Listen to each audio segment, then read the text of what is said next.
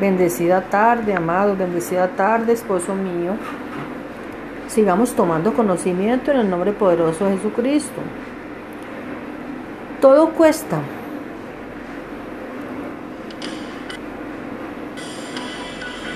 Si deseas algo hermoso, como una mujer o un hombre de Dios, un buen matrimonio, un fructífero ministerio, una vida abundante, es necesario crecer espiritualmente y madurar, ya que muchos anhelos, ya que muchos anhelan cosas grandes, pero muy pocos pagan el precio de esforzarse como debe ser.